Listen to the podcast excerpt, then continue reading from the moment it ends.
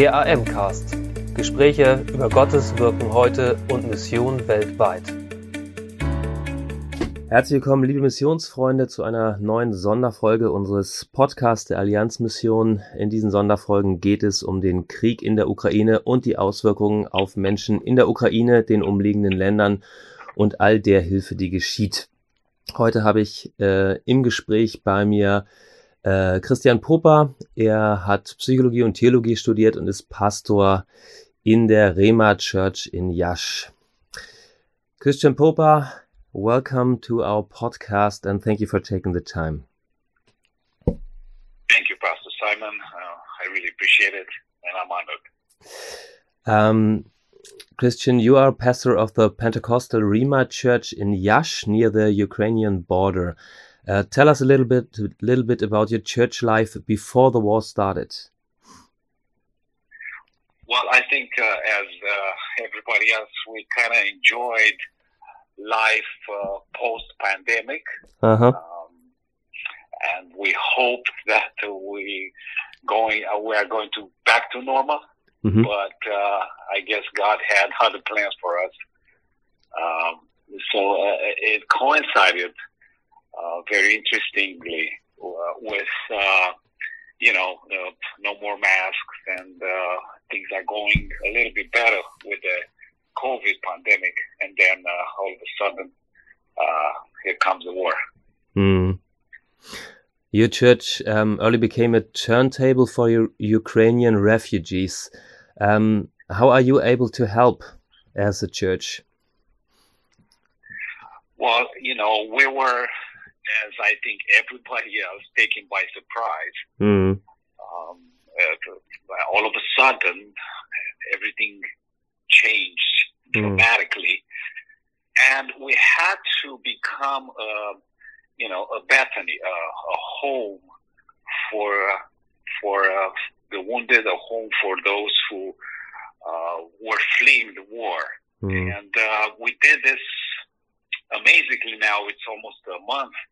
Uh, we did it so naturally. Mhm.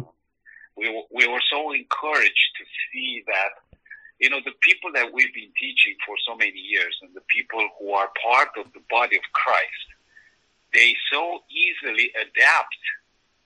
Uh, and the church became like almost overnight Mhm. a home for a home for the refugees Hmm. This is so encouraging. I mean, we Mhm. had so many people who opened their homes Mhm.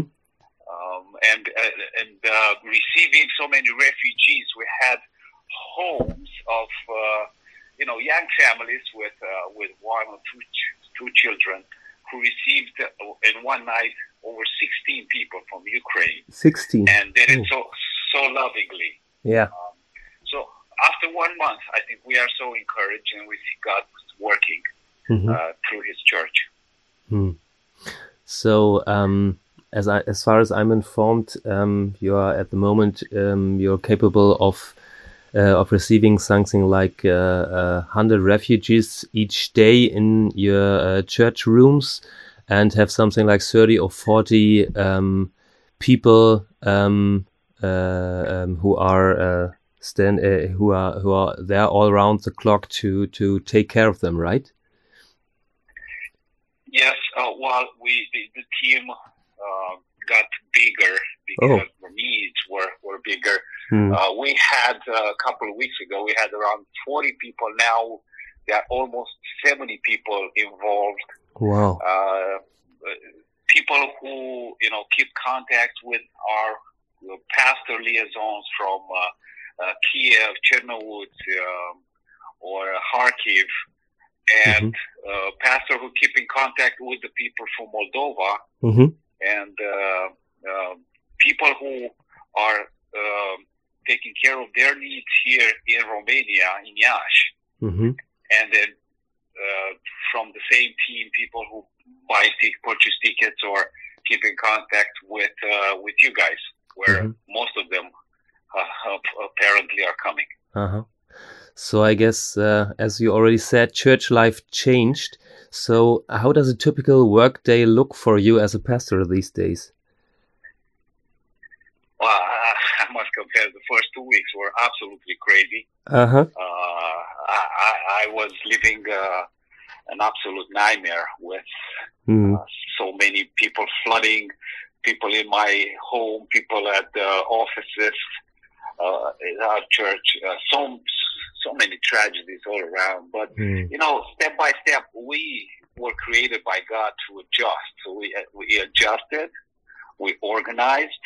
Uh, I'm um, after two weeks, I put somebody in charge, and now I'm focusing on, uh, you know, on live church and uh, creating an atmosphere of love and uh, encouraging people. Mm. But you know, I think organization-wise, we we did uh, we did pretty good Mhm. in order for us to serve uh, the refugees. hmm So you said there are a lot of uh, tragedies of people, of those people coming to you. Um, what do you experience? What are the most urgent needs and fears of the refugees reaching your church? Well, you know, most of them, um, most of them are still in some sort of denial. Uh huh. Uh, they believe they will be uh, abroad for, I don't know, a month or two, and then they will be back home. Mm. Uh, and what happens, most of them arrive very tired, confused, with no plans whatsoever. And after one night of sleeping somewhere warm, Mm. without bombs or alarms, Mm. uh, all of a sudden they readjust and they start to realize actually what's happening to them hmm you know, uh, which is uh, which is so tragic because uh, these people are uh, up, uh, uprooted, hmm pulled from their homes and their uh, environment, and Mm. uh, just uh, thrown out out there. I think that we we've ministered to so many people by prayer or encouragement. Uh, Mhm. Sometimes just a word tea does hmm does so much Yes. more. You remember Job? Job uh, he, was doing pretty okay until his friends started talking to him. hmm So I think sometimes when, when I see these refugees, uh, it's really not much you can tell them hmm uh, about their country or about their future because you don't know. Mm. But at least you can uh, offer a shoulder to cry, Mm. a hot tea, Mm. uh, a bed and a um, you know a plan for uh, a foreseeable future hmm for them for their children. I think this is this is our our, our uh, most high calling right now. Except if, of, of, uh, of course praying for them. Mm. Thank you for this insight. Uh, my colleague uh, Albert Giesbrecht from the Alliance Mission visited you, and we partnered for transporting refugees to Germany and connecting them to hosts in Germany, also to uh, to uh, to to make up a foreseeable future for them to to find a new home, a place where to stay. Um, could you get uh, could you share a little bit how does our partnered work look practically from your side? Yeah, uh, I think it was absolutely amazing the timing. You know, God Mhm. is all God is everything about timing. Yes, he is. because time is in His hands. Mm. in the, the in the moment that we were mostly confused and uh, we ourselves were hurt by what was happening, you know, we, we're very Mm. close to Ukraine. I mean, we're Yep. neighbors practically. Yeah, yeah. Our people here were starting to be afraid and starting to look uh, moving somewhere else. Uh, then in those moments, uh, I think uh, uh, Albert showed up uh, with uh, a colleague of his. Um, I forgot now his name, but they came to help out, hmm see what they can do. We had a meeting in my office, and then um, by talking, just talking, we started to realize, hey, we can do something together. Yeah.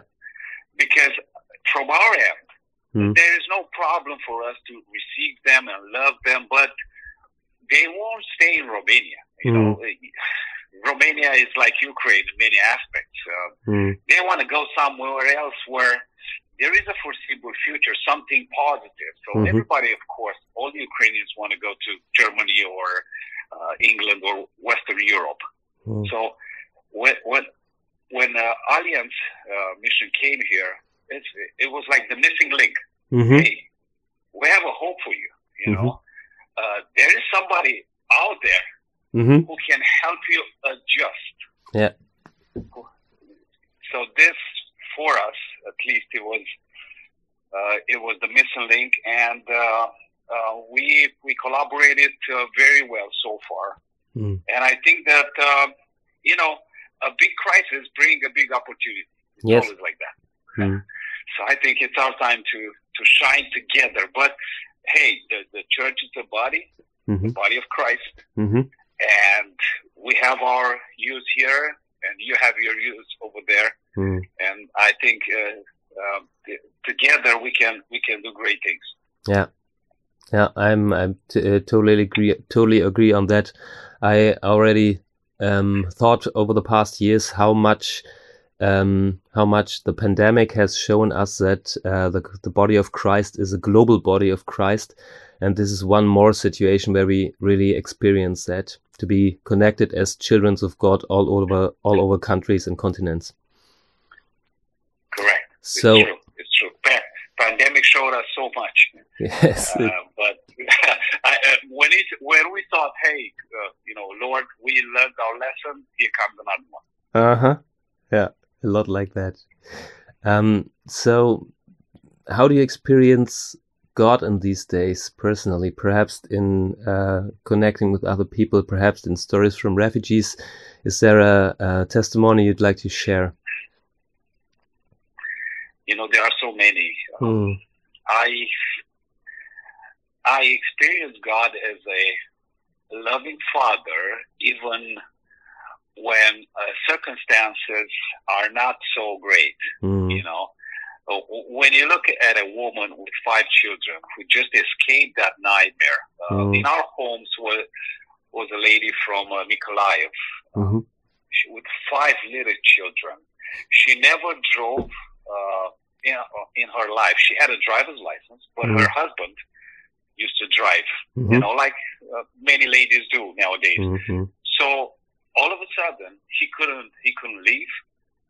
She had to drive from Nikolaev to Galați, Mhm. Romania, which is, I think, is a 12 hour, hour drive.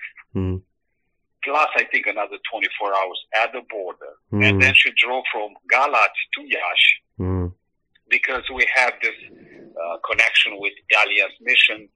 Um, and uh, some of you guys, uh, I think it was Joseph, Mhm. uh, who came and took him to Germany. Yeah. Uh, and she drove also from Iași to Germany, which is, I don't know, a, a day of driving, nonstop driving. So I was looking at her. She was absolutely distraught. Mhm. You know, the little kids, uh, very interestingly, you know, the little, ki- uh, little children, they don't understand much. No.